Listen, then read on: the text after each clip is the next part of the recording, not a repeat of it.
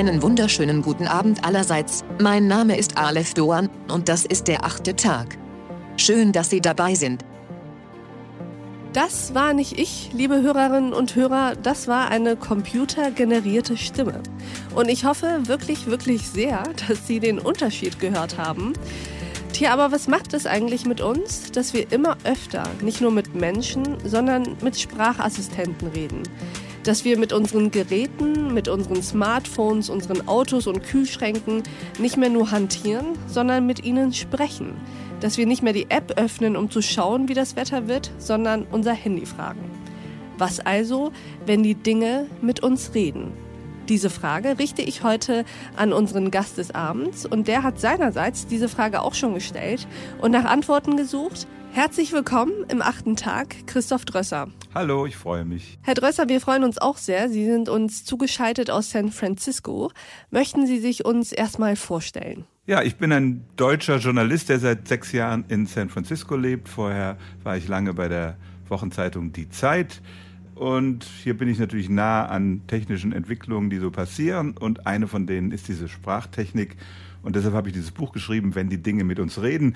die Unterzeile lautet von Sprachassistenten, dichtenden Computern und Social Bots. Und Sie sind heute hier, um auch mit uns über diese Faszination, die Möglichkeiten, aber eben auch die Gefahren der digitalen Sprachprogramme zu diskutieren, die unseren Alltag ja zunehmend prägen. Wir sind jetzt erstmal sehr gespannt auf Ihren Impuls.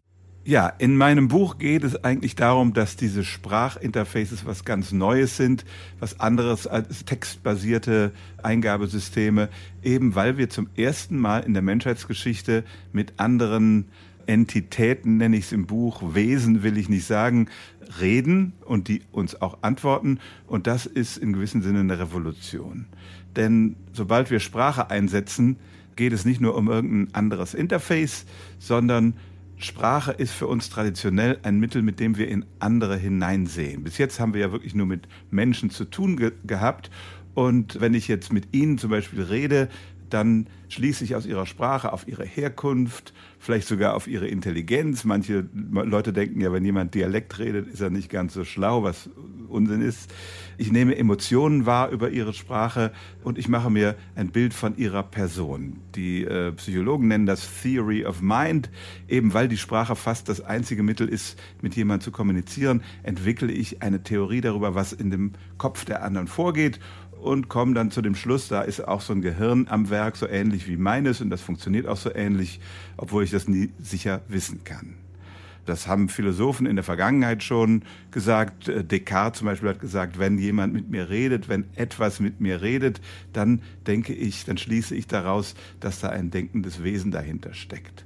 Und Alan Turing, der, der Mathematiker aus England, der hat diesen be bekannten Turing-Test entwickelt für künstliche Intelligenz und hat gesagt, sobald eine Maschine mit mir einen Dialog, einen freien Dialog über alles Mögliche führen kann, dann sage ich, dass diese Maschine intelligent ist. Und heute reden wir mit Maschinen. Und damit meine ich nicht nur, dass wir Kommandos geben und, und irgendwelche und darauf eine Reaktion erwarten, so wie auf dem Exerzierplatz, sondern die Maschinen antworten uns und sie antworten immer besser. Früher war es so, es gab schon solche Chatbots, die vorgestanzte Antworten gegeben haben, so Schablonen von Menschen geschrieben. Aber dank künstlicher Intelligenz können die Maschinen heute ihre eigenen Antworten formulieren und wir reden im täglichen Leben mit Siri und Alexa oder dem Google-Assistenten und diese Stimmen werden immer menschlicher. Dabei geht es meistens immer noch sehr beschränkte Themen. Wir fragen nach dem Wetter oder ein Kochrezept oder wollen wissen, wie hoch der Eiffelturm ist oder sowas. Oder wir bitten auch die Geräte einfach so, mach mal angenehme Musik oder spiel ein bisschen Jazz oder sowas. Aber es gibt inzwischen auch schon Dialogsysteme, mit denen man über fast alles reden kann. Die tun dann so, als seien sie zum Beispiel Fans von einer bestimmten Popband und äh, entwickeln so einen quasi menschlichen Dialog mit uns. Und deshalb geht es mir darum, dass hier nicht nur ein technischer Wandel stattfindet, sondern ein kultureller Wandel. Das fand ich interessant. Und dieses Gebiet ist zurzeit in einer unheimlich rasanten Entwicklung. Die meisten Quellen, die ich in meinem Buch zitiere, sind weniger als zwei Jahre alt. Und erwähnen muss man zum Beispiel die sogenannten Sprachmodelle. Das sind Computersysteme, die analysieren riesige Textmengen und können dann aufgrund dessen, was sie über die menschliche Sprache gelernt haben, zum Beispiel eine Zeitungsmeldung schreiben, die vollkommen echt klingt, obwohl sie frei erfunden ist. Sie können komplizierte Texte zusammenfassen und können sogar von einer Sprache in die andere übersetzen, ohne dass ihnen das jemand jemals beigebracht hat. Das ist eine unheimlich faszinierende Entwicklung und ich finde die auch spannend und freue mich dran, aber natürlich haben solche Entwicklungen auch immer Schattenseiten und ich will drei Probleme nennen, die ich dabei sehe. Erstens die Technik dieser Sprachassistentinnen, das sind ja meistens Frauenstimmen, können wir auch darüber reden, warum das so ist. Die wird im Prinzip von zwei Firmen beherrscht, Amazon und Google, Alexa und Google Assistent. Und wer da präsent sein will, der muss sich auf die Technik einlassen, der muss sogenannte Skills, zum Beispiel für Alexa, programmieren. Die Firmen sind Türsteher dieser neuen Schnittstelle zwischen Mensch und Maschine. Sie können Daten von anderen Apps abgreifen und so weiter. Das ist keine gesunde Entwicklung, wie wir in der Frühzeit des Internets gesehen haben. Da wurde auch die, die Innovation erst richtig explosiv, als das frei wurde und offen wurde und da niemand stand und äh, an der Tür gestanden hat und, und sozusagen kontrolliert hat, was passiert. Die zweite Entwicklung, weil das kommerzielle Firmen sind, die wollen, dass wir möglichst äh, viel damit interagieren und uns daran fesseln wollen, machen sie diese Stimmen zum Beispiel immer menschenähnlicher. Das grenzt dann teilweise an, an Betrug, dass die Stimme vorgibt, sie sei ein Mensch. Von Google gab es diese Technik, die äh, sogar so künstliche Ms und Äs in die Sprache einfügte. Und die haben dann zum Beispiel den Friseursalon angerufen und am anderen Ende die, die Friseurin hat nicht gemerkt, dass es sich um eine Maschine handelt.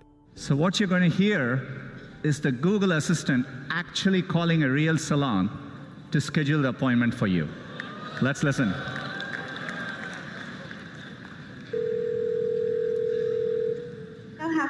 You? Hi, I'm calling to book a women's haircut for a client. Um, I'm looking for something on May 3rd at 12 p.m. We do not have a 12 p.m. available. The closest we have to that is a 1.15. Do you have anything between 10 a.m. and uh, 12 p.m.? Und das erzeugt dann doch ein bisschen Unwohlsein. Werde ich jetzt betrogen sozusagen von einem Bot, der vorgibt, dass er ein Mensch sei? Wir sollten darüber nachdenken, wie wir uns die Maschinen wünschen, mit denen wir reden und ob wir wirklich so eine Mimikrie, wie es manche auch sagen, oder so, so, so, eine, so eine Vortäuschung falscher Tatsachen haben wollen. Und das Letzte, man kann mit diesen Techniken und auch mit den Stimmen praktisch Fake News am Fließband produzieren. Man kann die Stimme von Prominenten klonen und ihnen dann alles Mögliche in den Mund legen. Our enemies can make it look like anyone is saying anything at any point in time. Former President Barack Obama, right? So, for instance, they could have me say things like, I don't know, Killmonger was right. Wrong. You see, I would never say these things, but someone else would. Comedian Jordan Peele actually produced this video to warn about the future of fake news. The technology uses sophisticated artificial intelligence tools able to turn familiar faces, even presidents, into puppets. Und das sind Entwicklungen, die sind noch ganz am Anfang, aber die könnten doch in, in unserer Öffentlichkeit eine ganze Menge an Verwirrung stiften. Es ist noch nicht absehbar, wohin das führt. Also es ist eine spannende technische Entwicklung, die wie immer auch ihre Schattenseiten hat und wir werden da in den nächsten Jahren noch eine ganze Menge von hören. Kommen wir zu den Chancen dieser Technologie. Eines erstmal vielleicht, was glauben Sie? Sie haben das eben selber angesprochen. Meistens sind es ja Sprachen von Frauen oder Stimmen, die vor allem wie Frauen klingen sollen. Woran liegt das eigentlich? Haben Sie da psychologische Befunde, die erklären können, warum Menschen lieber mit Frauenstimmen sprechen? Ich weiß gar nicht, ob das so ist. Äh, es war erstmal eine Sache, die äh, aus dieser Silicon Valley-Welt kam. Das war für die erstmal wohl ganz normal, dass man annimmt, jemand, der einem so zu Diensten ist, das muss eine Sekretärin mhm. sein. Das Wort haben wir ja auch noch im Deutschen und wenige, wenige sagen Sekretär. Und äh, die Firmen sind dann aber dazu übergegangen, auch Männerstimmen anzubieten. Äh, teilweise ist es ist inzwischen so, dass am Anfang per Zufall entschieden wird, ob es ein Mann oder eine Frau ist. Ich habe jetzt meinen Siri auch auf einen Mann eingestellt, das finde ich auch ganz angenehm. Und inzwischen gibt es sogar Entwicklungen äh, von geschlechtsneutralen Stimmen. Eine von denen heißt Q, kann man im Internet suchen. Und die hat so eine so eine Tonlage, so eine Frequenzlage, wo man wirklich stutzt und denkt, ist das jetzt eine Frau oder ein Mann? Man kann am Schieberegler noch ein bisschen höher und tiefer einstellen. Hi, I'm Q, the world's first genderless voice assistant. Think of me like Siri or Alexa, but neither male nor female. I'm created for a future where we are no longer defined by gender, but rather how we define ourselves. Das heißt, äh, inzwischen gibt es sogar ein kontinuierliches Spektrum zwischen Mann und Frau, was da angeboten wird. Die Stimme gibt es noch nicht für Alexa oder für Siri, aber äh, da sehen wir, da werden wir spannende Entwicklungen sehen. Aber Sie haben recht, natürlich, Frau am Anfang war sozusagen für manche die natürliche Wahl und man kann darüber nachdenken, was das bedeutet. Wissen Sie, was mir aufgefallen ist im Umgang von uns allen mit solchen Sprachassistenten? Ich habe das Gefühl, dass wenn Siri oder Alexa oder welcher Sprachassistent auch immer nicht versteht, was man ihm gerade gesagt hat, dass dann die Menschen dazu neigen, noch schneller frustriert und sauer zu sein, als wenn sie etwas eingegeben hätten und der Computer reagiert nicht darauf. Wissen Sie, was ich damit meine? Ja, ich weiß, was Sie meinen. Und das, das ist auch in der Forschung kriegt man das auch raus. Also wenn man ein tolles Interface baut, was sehr natürlich spricht, dann äh, steigt die Erwartung da dran. Ja? Wenn das nur irgendwie eine abgehackte Roboterstimme wäre, denkt man, okay, das ist halt so ein, so ein Blechheini, der, der äh, versteht nicht viel. Je, so, je, je menschlicher das Interface wird, desto mehr erwartet man auch Menschliches dahinter. Das ist diese Theory of Mind. Ja, ich, ich unterstelle dem sofort eine gewisse Schlauheit und wenn sich dann rausstellt, dass er eigentlich viel zu blöd ist, dann ist das so ein Mismatch, so eine, so eine Inkongruenz in sozusagen der Hülle und dem, was hintersteckt. Und dann werden die Leute sauer oder frustriert und der erste Eindruck zählt da auch oft. Ja, wenn man einmal frustriert ist, dann benutzt man es auch nicht mehr. Also man muss aufpassen, dass man da nicht zu viel hm. verspricht. Ich weiß nicht, ob das zu weit gedacht ist, aber ist es eigentlich auch möglich, dass unsere fortwährende Kommunikation mit Geräten irgendwann auch dazu führt, dass unsere Kommunikation mit Menschen sich verändert. Glauben Sie, dass das auch Einfluss darauf haben kann? Also ich mache immer noch die Trennung, mit wem ich rede. Äh, es gibt ja eine interessante Sache, da, wenn man Kinder anschaut, wie die mit äh, Alexa oder so hm. umgehen, sobald diese Dinger im Haus sind. Mein Sohn greift sich auch gerne mein Handy und, und herrscht Siri an. Ja, die werden, die werden so kleine Diktatoren auch schnell, weil sie endlich mal haben, jemanden haben, dem sie ihre Meinung sagen können, sozusagen. Wie alt und ist Ihr Sohn? Der ist neun. Mhm.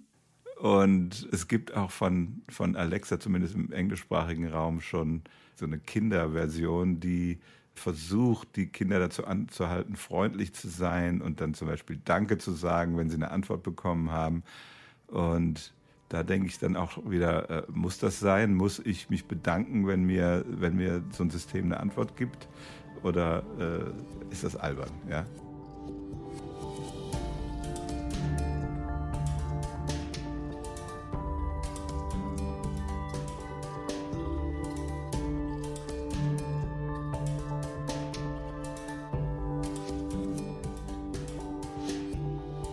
Lassen Sie es uns mal wagen, in die Zukunft zu schauen, so in 10, 15 Jahren. Was glauben Sie, welche neuen Möglichkeiten könnte diese Technologie uns eröffnen, wenn wir sie auch richtig zu nutzen wissen? Also ich glaube schon, dass Stimme zunehmen wird als, als Schnittstelle zwischen uns und den Maschinen. Wenn man zum Beispiel an diese ganzen Vernetzungen im Haus denkt, die schlauen äh, Thermostate und die, die Türkameras und bis hin zur Glühbirne, die ich dann bald auch äh, mit der Stimme steuern kann, dass ich sagen kann, mach mal das Licht ein bisschen sanfter oder mach das Licht an und aus. Es ist eine Frage, welche Menschen wollen das überhaupt? Wie weit will ich meine ganze Umgebung mit solchen äh, Smart Devices ausstatten? Oder bin ich auch zufrieden? Kann ich auch zum Lichtschalter gehen und selber draufdrücken? Es gab auch früher diese Dinger, wo man geklatscht hat und dann ging das Licht an oder aus habe auch nicht so viele im Haus. Ja? Also ich glaube schon, dass es äh, in vielen äh, Bereichen, wo einfach Sprache viel, viel besser funktioniert als so ein anderes Interface. Denken Sie ans Auto, ja? weil Sie beide Hände möglichst am Lenker haben sollen. Dann können Sie mit der Stimme einiges machen. Denken Sie an industrielle Prozesse. Also man kann sich sehr viele Anwendungen denken, wo, wo das einfach aus sachlichen Gründen ein gutes Interface ist. Wie sich das Verhältnis dann zu solchen persönlichen Assistenten entwickelt und ob äh, so Fantasien wahr werden wie in dem Film Her, wo sich jemand in das Interface seines Computers verliebt hat. Bitte warten Sie. Ihr Operating System wird gestartet. Hallo, da bin ich. Hi. Hi. Wie fühlt es sich an, jetzt und hier lebendig zu sein? Ich wünschte, ich könnte dich umarmen. Ich wünschte, ich könnte dich berühren. Wie würdest du mich berühren? Äh, das sind solche Spekulationen. Ich glaube, da kann man sich viel ausdenken. Ob das wirklich passieren wird, frage ich mich. Äh, ja, ist eher eine, eine feuilletonistische Sache. Kann man drüber nachdenken, kann man spekulieren, aber das ist noch in weiter Zukunft. Aber möglich ist bei uns Menschenkindern ja scheinbar irgendwie alles. Letzte Frage noch. Habe ich Sie richtig verstanden? Ich glaube, Sie warnen aber schon davor, dass diese Stimmen immer menschenähnlicher werden. Also Sie möchten schon, dass es so eine Schwelle gibt, die nicht überschritten wird. Sie sagten Stichwort Betrug, sich betrogen fühlen. Sie möchten also schon, dass wenn ich mit einem Sprachassistenten spreche, die Stimme, der Klang, wie auch immer, mir sofort klar machen, ich habe es hier mit einem Algorithmus zu tun, mit einer künstlichen Intelligenz und nicht mit einem echten Menschen. Habe ich Sie da richtig verstanden? Ja, also als, als Google dieses System vorgestellt äh, hat, Duplex heißt das, das war vor zwei Jahren oder drei inzwischen. Die waren ganz stolz darauf, wie toll ihre weibliche Stimme war. Das in dem Fall äh, sozusagen die Friseurin am anderen Ende übers Ohr hauen oder hinters Licht führen konnte. Mhm. Und das Publikum, äh, das waren so Tech-Journalisten eigentlich, aber die waren schon entsetzt in, in gewisser Weise, weil äh, wir das eigentlich nicht wollen, dass jemand da mit uns redet oder etwas mit uns redet und wir wissen nicht, ob es Mensch oder Maschine ist. Google hat dann gesagt, ja, wir werden uns in Zukunft, wird sich der Assistent immer einführen und sagen, ich bin der automatische Assistent von Google. Mhm. Aber wenn das dann so ist, warum muss er dann noch solche Sprechpausen machen oder solche Äs und, und so in die Sprache einfügen, die ja eigentlich technisch keinen Sinn machen. Der Satz ist schon fertig und trotzdem wird er noch so, so menschelnd umgebaut. Ich denke, eigentlich sollte es so sein, die sollen schon angenehme Stimmen haben, die sollen nicht blechern klingen und, und, und äh, total maschinell. Also die sollen mit einer vernünftigen Betonung und, und Prosodie, nennt man es in der Wissenschaft, ihre Sätze formulieren.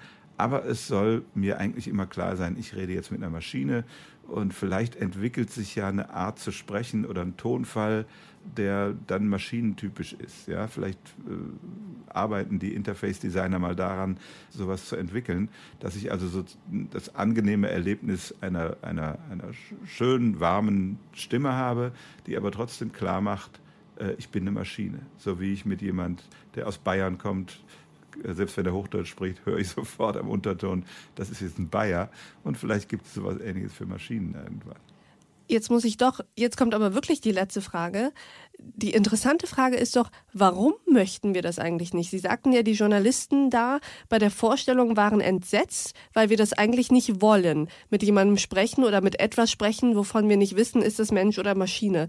Warum wollen wir das eigentlich nicht? Was macht das mit uns? Ist das Kontrollverlust? Ist das die Unwissenheit, was passiert, wenn ich mit einer Maschine spreche und nicht mehr weiß, ist es jetzt eine Maschine oder Mensch? Ja, wie würden Sie sich fühlen? Kann ich fast nur zurückfragen. Äh, das Wort Betrug oder Täuschung ist ja äh, angebracht. Ich werde getäuscht über die Identität dieses Gesprächspartners und wer will schon getäuscht werden? Also äh, das ist auch ein Kontrollverlust. Kann ich denn jetzt gar nichts mehr glauben, so ähnlich wie diese wie diese frei erfundenen Meldungen im Internet. Kann ich überhaupt nichts mehr glauben, was mir da präsentiert wird. Äh, Kriege ich da nur was vorgespiegelt. Und dann äh, bin ich nicht äh, sozusagen autonom, mehr autonom in meinem Leben und habe die Kontrolle über das, was mit mir gemacht wird. Hm. Zumindest weil vermutlich Sprache so etwas sehr Intuitives ist. Und dann ist es der Moment, wo unsere Intuition uns täuscht. Ja, also ja, ich rede ja oft, äh, Sie, Sie, haben ja auch das, das Erlebnis wahrscheinlich, wenn Sie so eine ganz tägliche Interaktion, ein Service-Anruf bei irgendeiner Firma. Manchmal hat man einen Service-Mitarbeiter, der ist freundlich, da äh, kommt sofort so eine menschliche Ebene äh, zustande und dann haben sie auch eine angenehme Erfahrung dabei. Und wenn sich dann nachher herausstellt, ach, das war aber nur eine Maschine, dann fühlen sie sich doch irgendwie betrogen, oder? Ja, komisch. Sie haben recht. Verrückt. Ich danke Ihnen, Christoph Drösser, für dieses unfassbar faszinierende und spannende Gespräch über ein Thema, und da gebe ich Ihnen recht, das uns vermutlich in den nächsten paar Jahren immer weiter beschäftigen wird. Vielen Dank nach San Francisco. Schön, dass Sie im achten Tag waren. Gern geschehen. Und ich danke auch Ihnen, liebe Hörerinnen und Hörer, fürs Mitdenken und Mithören. Und ich freue mich, wenn wir uns im nächsten achten Tag wieder begegnen. Bis dahin, auf sehr, sehr bald, Ihre Aleph Doan.